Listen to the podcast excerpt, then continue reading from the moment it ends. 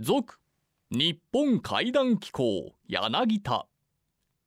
こちらの配信用ソフトは ABC ラジオ日本怪談機構柳田の過去音源プラス。惜しくもオンエアされなかったスタジオトークや当番組スタッフが現地取材をしてかき集めた蛍町妖怪の話などをたっぷりとお送りいたします。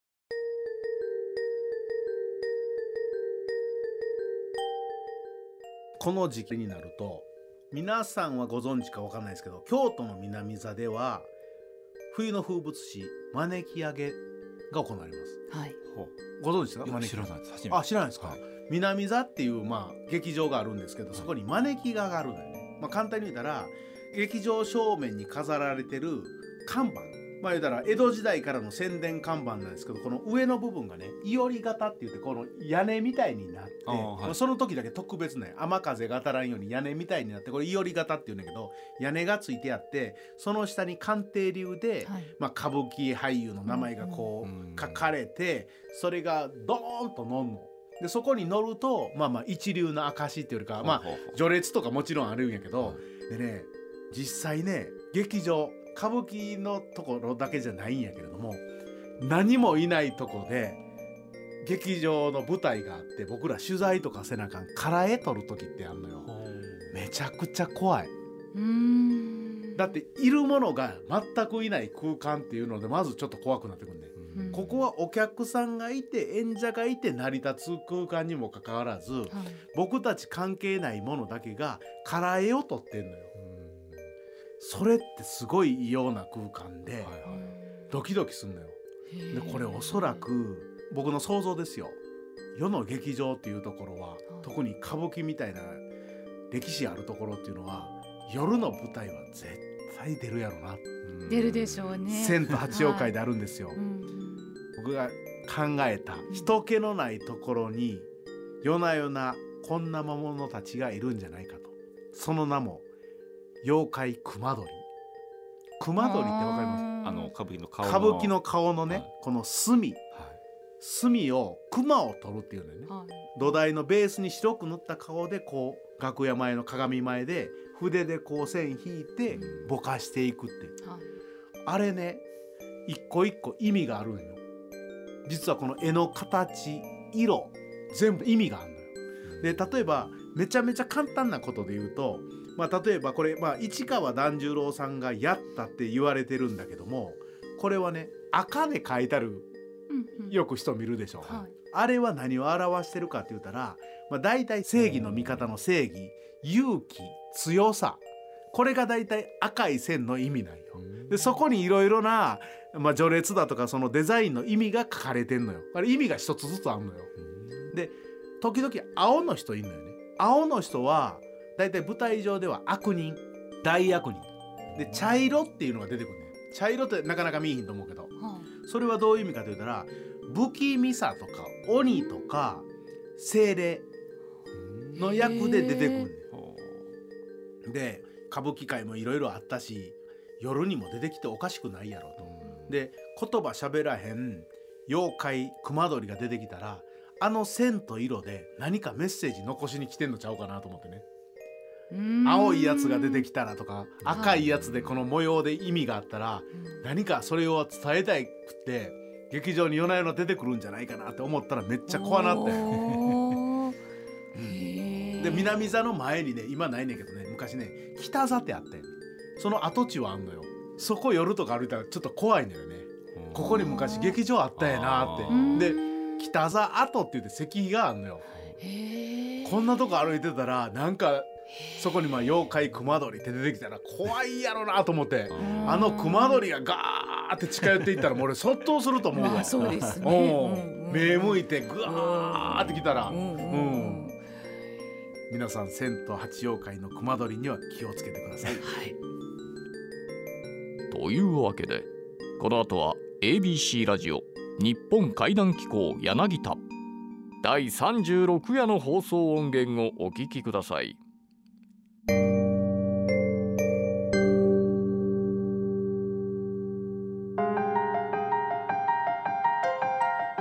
真っ暗な夜と真っ白な朝が出会う頃魔界の扉が不思議な音を立てながらそっと開きます。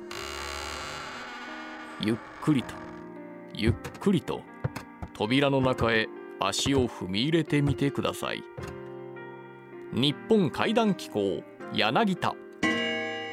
この番組の任務は古から伝わる豊かな文化民族学を創始した柳田国夫イズムを継承するべく全国各地に埋もれている怪談奇談地元だけに脈々と伝承されている言い伝えなど我々の理解を超えた非科学的現象を音声データとして100年後の未来へ残すこと。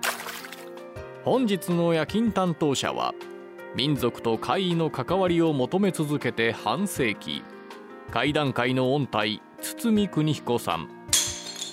日本妖怪伝承。ここでは知ってそうで深くは知らない妖怪伝承の基本の木をレクチャーしていきます。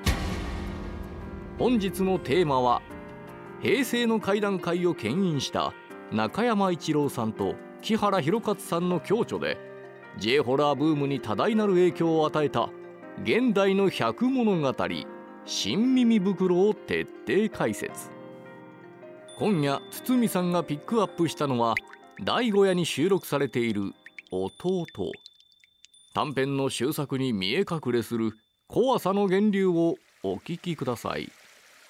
前回に続きましてですね今回も新耳袋からお話をしたいと思うんですけれども新耳袋が出た頃のお話をですね振り返ってみると全体で10巻1000話というこの膨大なですね都市伝説集が出たことで、まあ、とても話題になりました。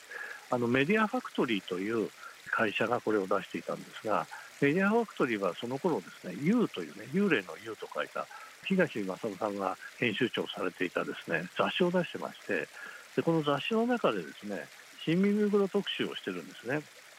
でその、え、同じ会社でもあるということもあってですね面白かったのはあの大人ではなくて小学生100人に聞きますというので小学生にですね新耳袋の話をね読んで聞かせたのかな。それで中でどれが一番印象に残るみたいなことであるいは小学生自身が読んだ人たちもいたんだと思うんですけども階段ランキング1位から10位までやったんですね。でこの時に圧倒的多数の小学生が面白い面白い参考になった感動したみたいなことで選んだのがですね第1位が第5夜の85話で弟という話があるんですね。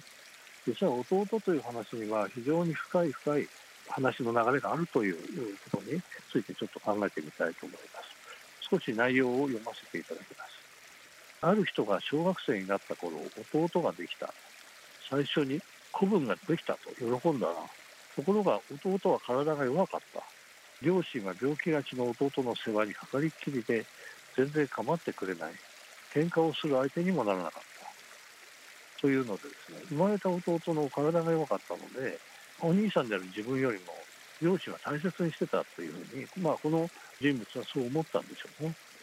でこんなやついなかったらいいのにというふうにですね内心思ってしまったっていうんですね。ところがここの後不幸がこの家を襲うんですね。ある年弟が死んだ。もともと生まれた時からこの子は長生きはしないと医者からも言われていたそうだ。そうして両親や親類たちがバタバタしていた時今までの鬱憤を晴らしたい。そんな気が起こった。やっとお父ちゃんもお母ちゃんも僕のところに戻ってきてくれる。そう思うと弟にいたずらをしてやりたくなった。まともに喧嘩もできなかった弟。油性のマジックインキを持ち出すと隙を見て棺桶の中の弟の右手を取った。その手のひらに「バカ」と書いた。なんだか気持ちがすっとした。初めて兄弟喧嘩をしたような気もする。そしてそれは兄ちゃんの勝利だ。そしてその手を元に戻した。弟はそのまま焼かれた。えー、兄弟喧嘩でバカとかいうことはあるんでしょうけれども、それもなこともできなかった弟にですね、お兄ちゃんが手のひらにバカって書くんですね。まあ、これは何でしょうね。あの、男兄弟の持っているある種の親近感も含めた喧嘩なのかもしれませんね。で、ところがですね、それから何十年か経って、この彼がですね結婚をするんですねで子供が生まれますでところがですねその長男である男の子なんですがこの子供が右手を握ったままで開かないっていうことに気がついてねどうもおかしいなと思い出すんですねでお風呂に入ってこう洗ってやろうとするんだけど右手だけは固く握って離さないんですよね。なんでだろうと彼も長男を抱いて右手を開かせようとするんですね。一本一本指をこう離していくんです。最初はひどく嫌がったんだけれども何か握ってるようなんですね。無理やり開いていくと手のひらになんとそこにほくろがあってですね黒いほくろが文字のようになってよくよく見るとバカと読めるんですね。で彼はそこを思いました。これは弟だ。懺悔の気持ちが爆発した。子供の右手に向かって兄ちゃんが悪かった。許してくれ。と弟の名前を何度も何度も呼んで許しをこうだ何日目かには長男の右手のほくろもきれいに消えた。その時本当に兄貴に会ったような気がした。というふうにこの話は終わります。結局ですねこれは弟の生まれ変わりだったわけで自分が悪さをして書いたバカという文字がほくろになって手の中に出てくるんですね。これについてですね先ほどのお話のように小学生のランキングは1位なんですけれどもその小学生たちがいろんな感想を言うの紙面に載せています。ちょっとそこを見るとこんなことが書いてあります。その時本当に兄貴になったような気がした。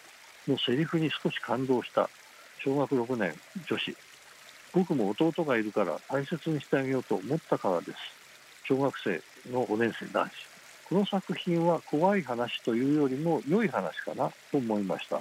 お兄ちゃんが書いたバカがほくろでバカってなるとは思いませんでした。でも良い話でした。小学生6年生女子というふうにですね5年生6年生だからいろんなことを考えるんですよね。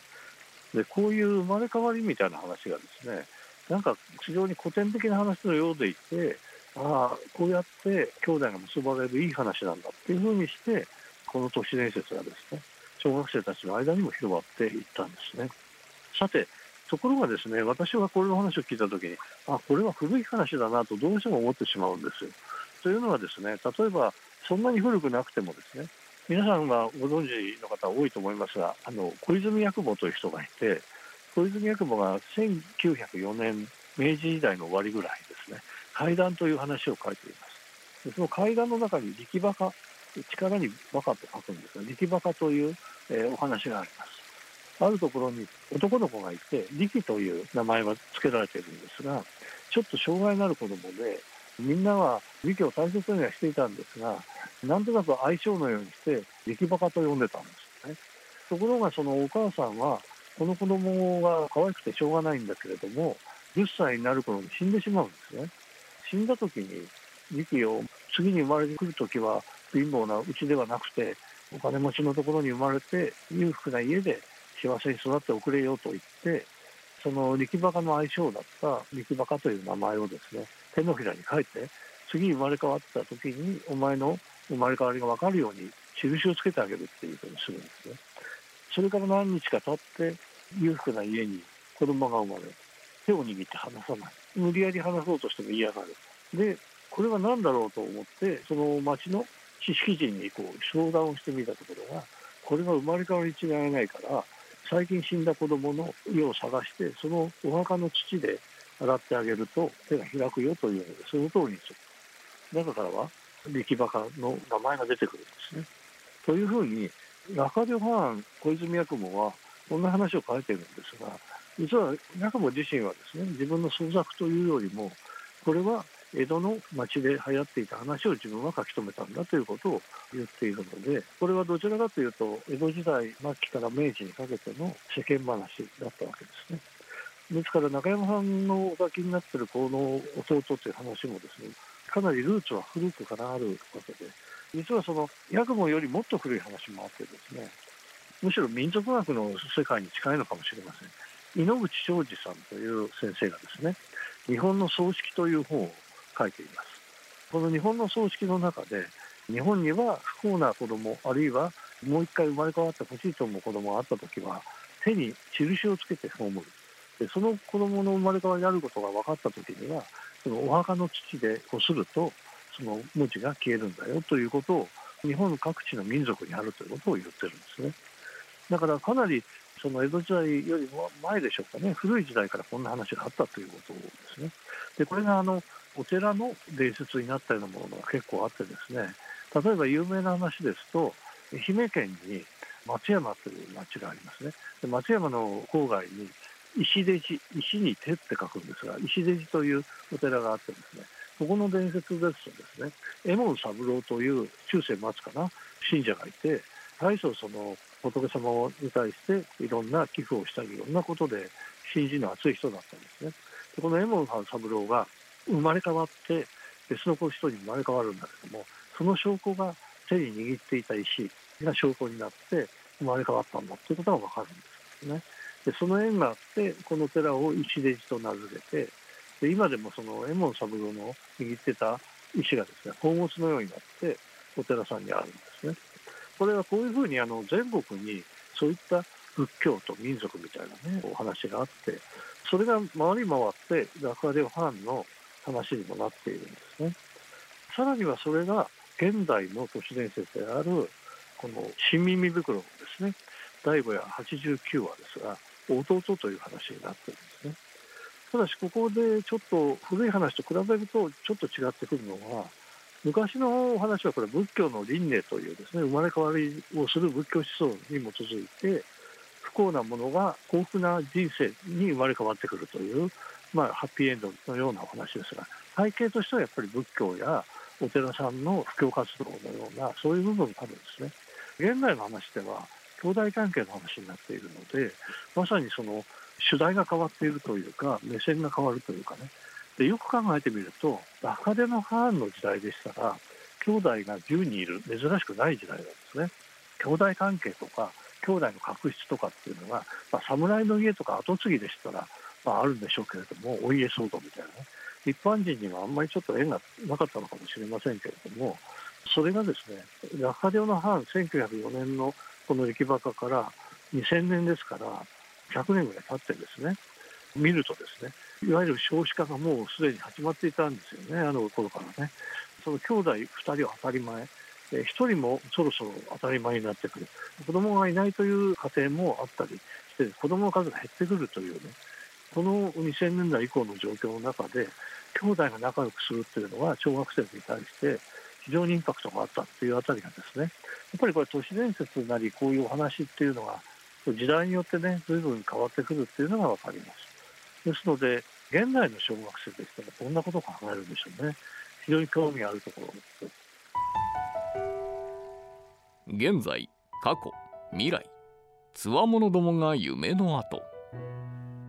大正13年生まれの民族学者井ノ口昌司さんの名著「日本の葬式」ここには令和の今ではもう見ることができない貴重な習俗があらゆるパターンで記録されている。この後はこの世とあの世をつなぐホットライン。牛蜜時の黒電話。全国各地に伝わる地元怪談地元伝承をお送りいたします。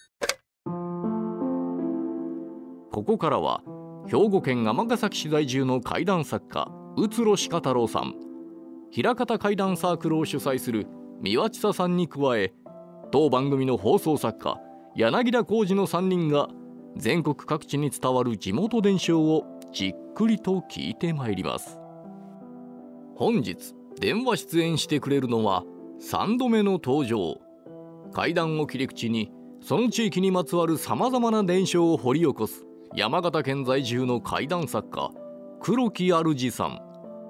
実はこの黒木さんとの電話収録中にとても奇妙な現象謎のプッシュ音が紛れ込んでくる箇所がございます。怖い話が苦手なリスナーは耳を閉じながらお聞きください。山形というところは不思議なところでございましていわゆる口寄せ巫女と呼ばれる人がかつては存在しておりました。もしかしたらば知らない方ですといた子というと分かりやすいかもしれませんがいわゆる視覚障害を持った方で女性の方。それが仏おろしと呼ばれる死者の魂を自分に憑依させてそれを遺族に伝える。そういうなりわいのいわゆる不行ですな巫女というやつなんですがいた子というのはいわゆる青森県の南部地方。でお仲間というのが山形の内陸部での呼ばれ方でございます。その他にもお白様ですとか神様ですとかごみそですとかそれぞれのエリアごとに名前が異なるのですがまあやること自体は一緒でございまして。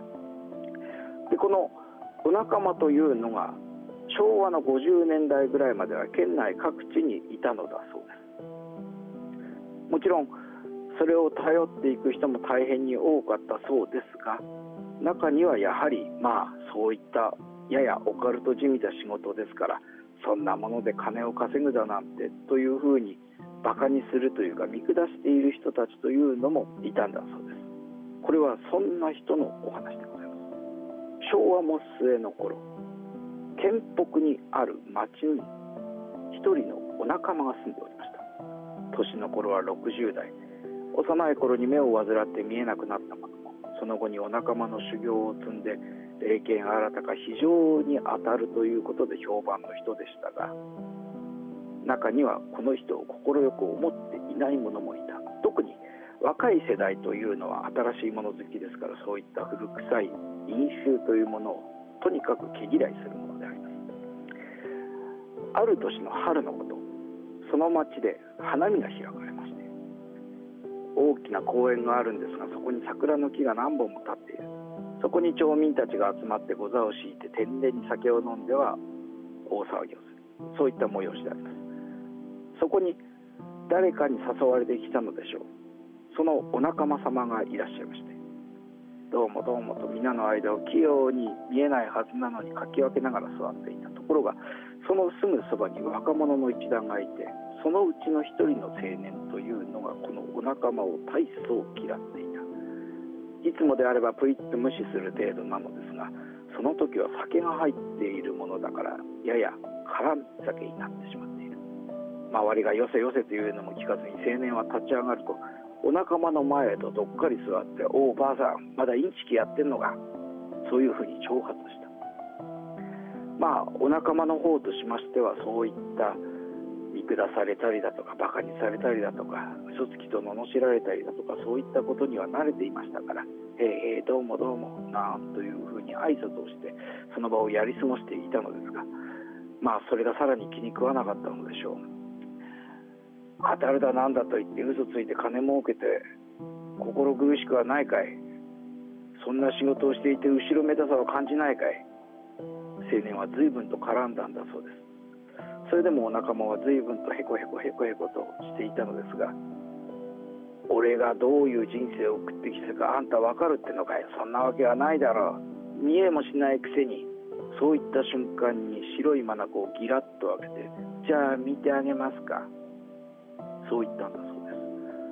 こうなると青年の方も引くわけにはいかない。を見せてもらおうじゃないか。というので腕まくりをしてもう一度座り直したお仲間は袖から数珠を出してこの数珠というのは山犬の骨などを、まあ、結んで作ったものなんですがそれをじゃらじゃらじゃらじゃらと流しながらサイモンと呼ばれる語りをむにゃむにゃむにゃむにゃと捉えていたんですが不意にピタリと止めると「お前はどこどこの集落の誰様の息子だね」そういうふうに言った。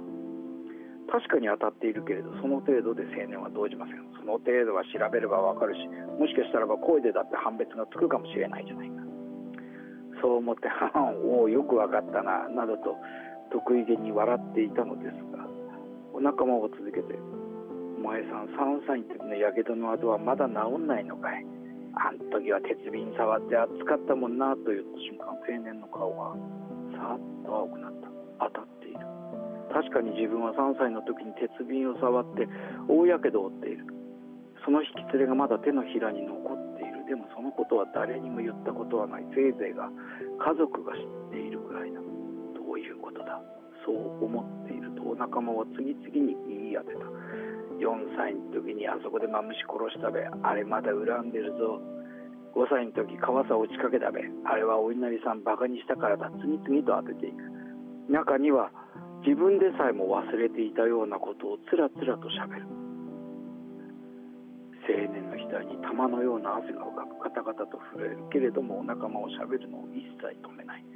12歳の時にはこんなことがあった。15歳の時にはこんなことがあった。17歳の時18歳の時次々と喋ってとうとう青年の今の年齢に差し掛かった。あああんたはこの花見に来る前に2升ばかり先に煽ってきたんだな。だからそんなに酔っ払ってるんだな。それも当たっていた。誰にも見られてないはずなのに。やめてくれ。青年はぼそりと言ったけれどもお仲間をやめようとしない。最後にならば一つ教えてやる。あんたが死ぬ年齢はやめてくれ。青年は土下座をしてそこで泣きながら詫びた。自分の死ぬ年などどう考えたって聞きたい人間が言おうはずはない。悪かった。自分がバカにして悪かった。そう言って青年はそれ以来一切お仲間をバカにしなくなったのだそうです。ちなみにその時お仲間を連れて行った人が帰り道でこっそりちなみにあの半ちゃんはなんぼでなくなるんだそう聞いたところお仲間がこっそりと教えてくれたのだそうですがその年齢の年に青年は死んだのだそうです。完成されきってるっていうそうでかすね。怖いもう もうなんか無駄がないはいですよね。ですねちょっとね都会で聞く階段とは違いますね。全てにおいて理にかなってるところも怖いんですよね。そうですね。いや面白いことに山形で怪談話をする資料で集めてるとまあお仲間の話が本当にもう出てくる出てくる。わんさかなんですよ。なのでどうもその僕たちよりも一世代二世代上ぐらいの方にお話を伺うとやっぱりお仲間に何かを相談しに行くというのは結構今でいうとこのアドバイザーとかうん。コンサルタントみたいな感じでかなりハードルが低かったようなんですね。あの昭和50年ぐらいまでおられてはいはい。現在のこの令和の今はどうなんですか？結局視覚に障害をお持ちの方がそういった職業に就くと見えないものが見える。といところが昭和の50年代ぐらいになると福祉が充実してくるんですね、はい。ですからあの栄養失調で目が見えなくなる方とか、うん。不衛生な環境で目が見えなくなる方いわゆるいろりのすすですよね。そういったものなんかで目をやられる方っていうのが昔はたくさん多かったんだけど生活環境が改善していく中でいわばお仲間になる要素を持った人の方が激減したんだそうです。ああなるほどね。まあそれはそれでいいことなんでしょうけそうどねなんですよ。ええなんか目が見えたら無理なんですかね？うーんとどうもですねやっぱりあの今お仲間を交渉してらっしゃる方とか委託を交渉してらっしゃる方で目があの見えになる方というのもいらっしゃるんですけど基本的にはやはり修行をするためには視覚障害があって目が見えない方というのが前提条件にはなっていたみたいです。そのお仲間に話を伺った人に聞くと霊感があるないみたいなことっていうのはあまり尊重されなくてちゃんと修行して免許改善されたかどうかの方がうん。むしろ重視されるという。ですねうんなんか電話の音が聞こえるんですけど大丈夫ですか？なりましたけど。霊障ですかねこれは。黒木さんあ今電話いじりました。といや僕はね今いじってないんですよ。そうや。え 本当にいやどことつながったの？ええ黒木さん聞こえました？ピッポパっていうのは。今聞こえました。僕聞こえました。でスマホを離しいてみたやめちゃくちゃ怖いですよ。黒木さんやめてくださいって本当にやめてくださいって。本当に僕はやめてここスタジオの中に3人はいはい。サブのところに2人いるんですけどはい。本当に誰も触ってないですよ僕の方もスマホを確認したんですけども画面はその通話中のまんまなので。いやなんか今の話を遮るかのようになったんで、もうやめろみたいな遮ね。るなのか 僕はなんかそうそうみたいな相づちの感じだったんですけどね。これ電話切った後ちょっと録音だけ確認はしますけど。本当ですね、日本会談機構柳田では全国47都道府県にお住まいの皆様からの地元だけで伝承されているちょっと昔のお話をお待ちしております。宛先は郵便番号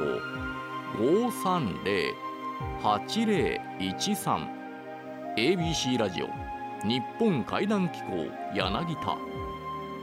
メールアドレスは階談アットマーク abc1008.com 階段アットマーク abc1008.com その際必ず連絡がつながる電話番号を明記してください。あなただけが知っている不思議な話を100年先の未来へ残してみませんか？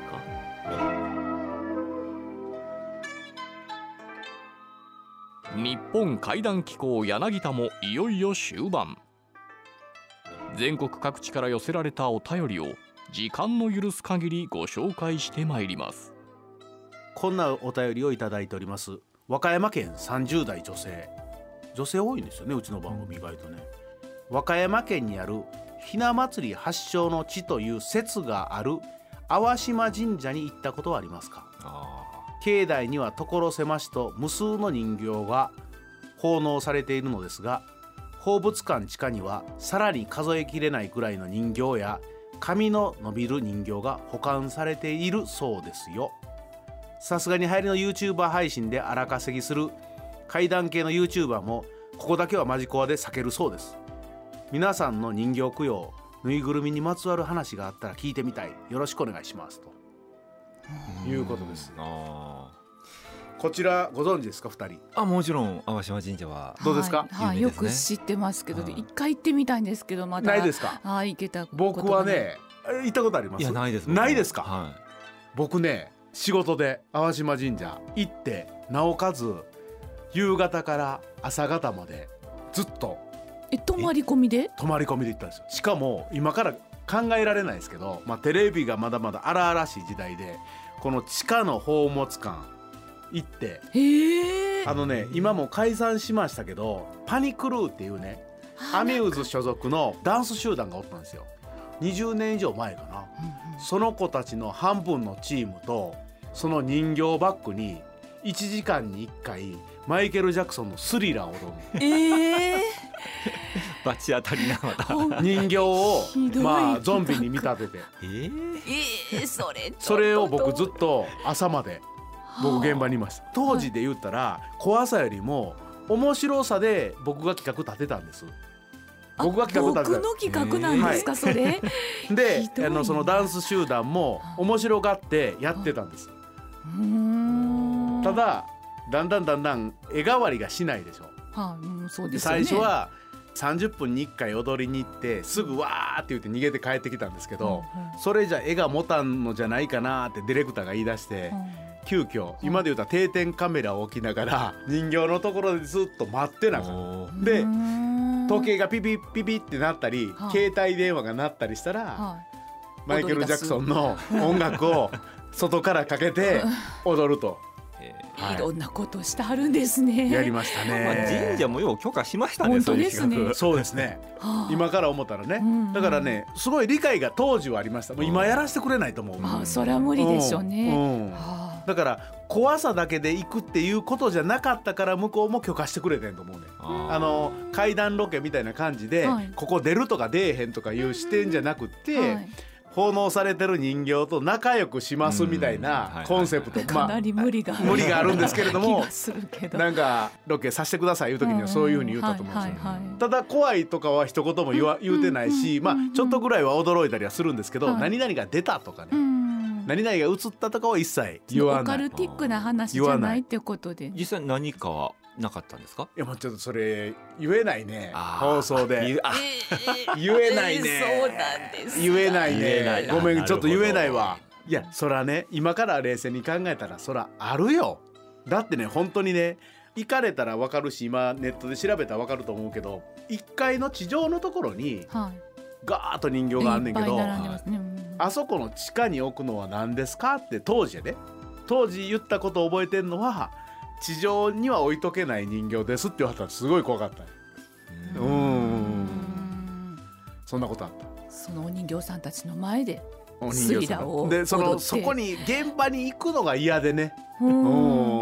だってほんまに地下行くまでにその通路にずーっと人形が置いてあるんやもん。はそらその中の1体や2体何かあってもおかしくなかったよ。い。ううん。っていうことはありましたね。そら魂宿りますって。ううん。あのここの間ね大阪の日本橋にあるお寺さんではい。百物語会やったんですよ。はい。一晩でみんな集まって怪談を100話語るっていうはい。やったんですけど、まあ8時から始まって翌うん。朝の5時半に終わったんですが、ちょうど100話語り終わって、それであのーやってる最中にうん本堂でみんないて語るんですけども、うん。語り終わったら別室に行って、うん。そこについてるろうそくを吹き消して、うん。置かれてる鏡を覗くっうんていうのをやってからまた本堂に戻るってなるんですね。本式。一個一個すごい。本式やな、はでその別室のところに一応まあ演出というかねうちにあるその市松人形であったりとか、うん。もう古い人形を並べたんですよ。うん。そうしたら、うん市松人形が一番向かって右端には大きな市松人形があって、その左隣にですね,、えーとね昭和の2 3 0年代ぐらいに作られたあれ多分セルロイドやと思うんですけども、まあ、割と大きめのあの金髪の女の子の人形が置かれてたんですが、うん。それがね始まった時と終わった後で、うん。ちょっと位置がずれてるんですよその女の子最初あの市松人形とほぼほぼこう手が触れ合うぐらいの位置にあったのが、うん。明らかに離れてるんですね、うん。ビフォーアフターで撮った写真で見比べても絶対離れてるんですよ、うんだから動いたのかな、まあ、ひょっとしたら人が出入りしてるので、うん。あの足を歩くうん。振動で動いたのかもしれませんけど、うんまあ、結構離れてましたんでね、うん。なんかあるのかなっていうのはありましたけど。全くあってもおかしくないと思う、うん。振動だけでねそんな数センチもそう動かないですよね。はい。綺麗に離れてましたから何があったんやっていう。うちは娘女の子やから市松人形買わなかったですけども、よく取材でね市松人形を取材するわけですよ、はいはで大体その市松人形ってねまあまあ大きいんですよ。いうんうん。80センチぐらいあるんですよ。あありあありますね。それぐらい80センチってほんまの子供ぐらいあるんですよ。そうね。うん。で取材しててねどこまで言えるかわからんと聞くわけですよ。カメラ回す前に。はい。でこれもともとなぜあるんですかって聞いたらやっぱりその子供が生まれて元気に育ってほしいからうん。病魔になった時にこちらに身代わりになるための人形が市松人形なんですよ。はいはい。だからもう分身なんですよ。うん。使われるってことは。うん。だから昔からの風習でね昔はその病気のなんちゅうんやろ薬とかも発達してなかったから、はい。やっぱり小さくって亡くなる子も多かったんですけれども、うん。っていう話をしてたんですよ。うん。そらその話聞いてりゃ何があってもおかしないじゃないですか。まあそうですね。しかも子供が育った後にですよ、うん。市松人形は当たり前ですけど残ってるわけですよ。うんそれはまあ言ったら病気とかね薬をそっちにやったわけですから、うん。まあ捨てたりするわけにもいかないわけじゃないですか、もう家族の一員じゃないですか、はい。それはそれを粗末に扱ったりしたらそれは怒るやろなっていうのは人形屋さんと言ってましたよ。うん。だからその人形屋さんのおっちゃんとかおじいちゃんをね笑いながら「だから柳田さんね次は男の子が産んだら買いに来てくださいね」って言って中にはどんどんどんどんおじいちゃんの代とかその息子さんの代から同じ市松人形で行く人おるんであれはね商売度外視してやめてください言ったこの子は一代なんですって言ってこの子のためのお人形さんそうそうそう。だからそののうん高いもんやからね。何十万とするんですよ市松人形って。だからそれでまあ鯉のぼりじゃないけどあ鯉のぼり代わりに昔の代でやる人いるんやけど市松人形はこの代のもんですと。うん。なるほどなと思って。その大のうん。子がまあうん。大きくなって大人になって、うん。その市松人形がいらなくなったら、やっぱそれは人形供養のところに持っていくそこで供養するんやろね。おそらく、ううん。んまあだから魂を抜くような感じで、うん。本当にありがとうございましたっていうような、は何々が人形で出てとかそういうことじゃないみたいです。よ本当に感謝の気持ちでいはい。供養するみたいです。よ、うん。ほんまの人形供養っていうのは。それがいつしか、まあ、僕たちみたいなテレビ屋が変な方程式を見出して、うん。何かが怖いからとか、うん。何かが起こるから供養するっていう風習はほんまはないんですよ。うん。百鬼夜行の魔物たちが真っ白な朝に少しずつ少しずつ飲み込まれていく頃。今週の日本怪談機構柳田はこれにてしばしのお別れ。それでは最後に日本民族学の祖柳田国夫が残した言葉でお別れしましょう。我々が空想で描いてみる世界よりも隠れた現実の方がはるかに物深い。日本怪談機構柳田。番組ナビゲーターは小早川秀樹でした。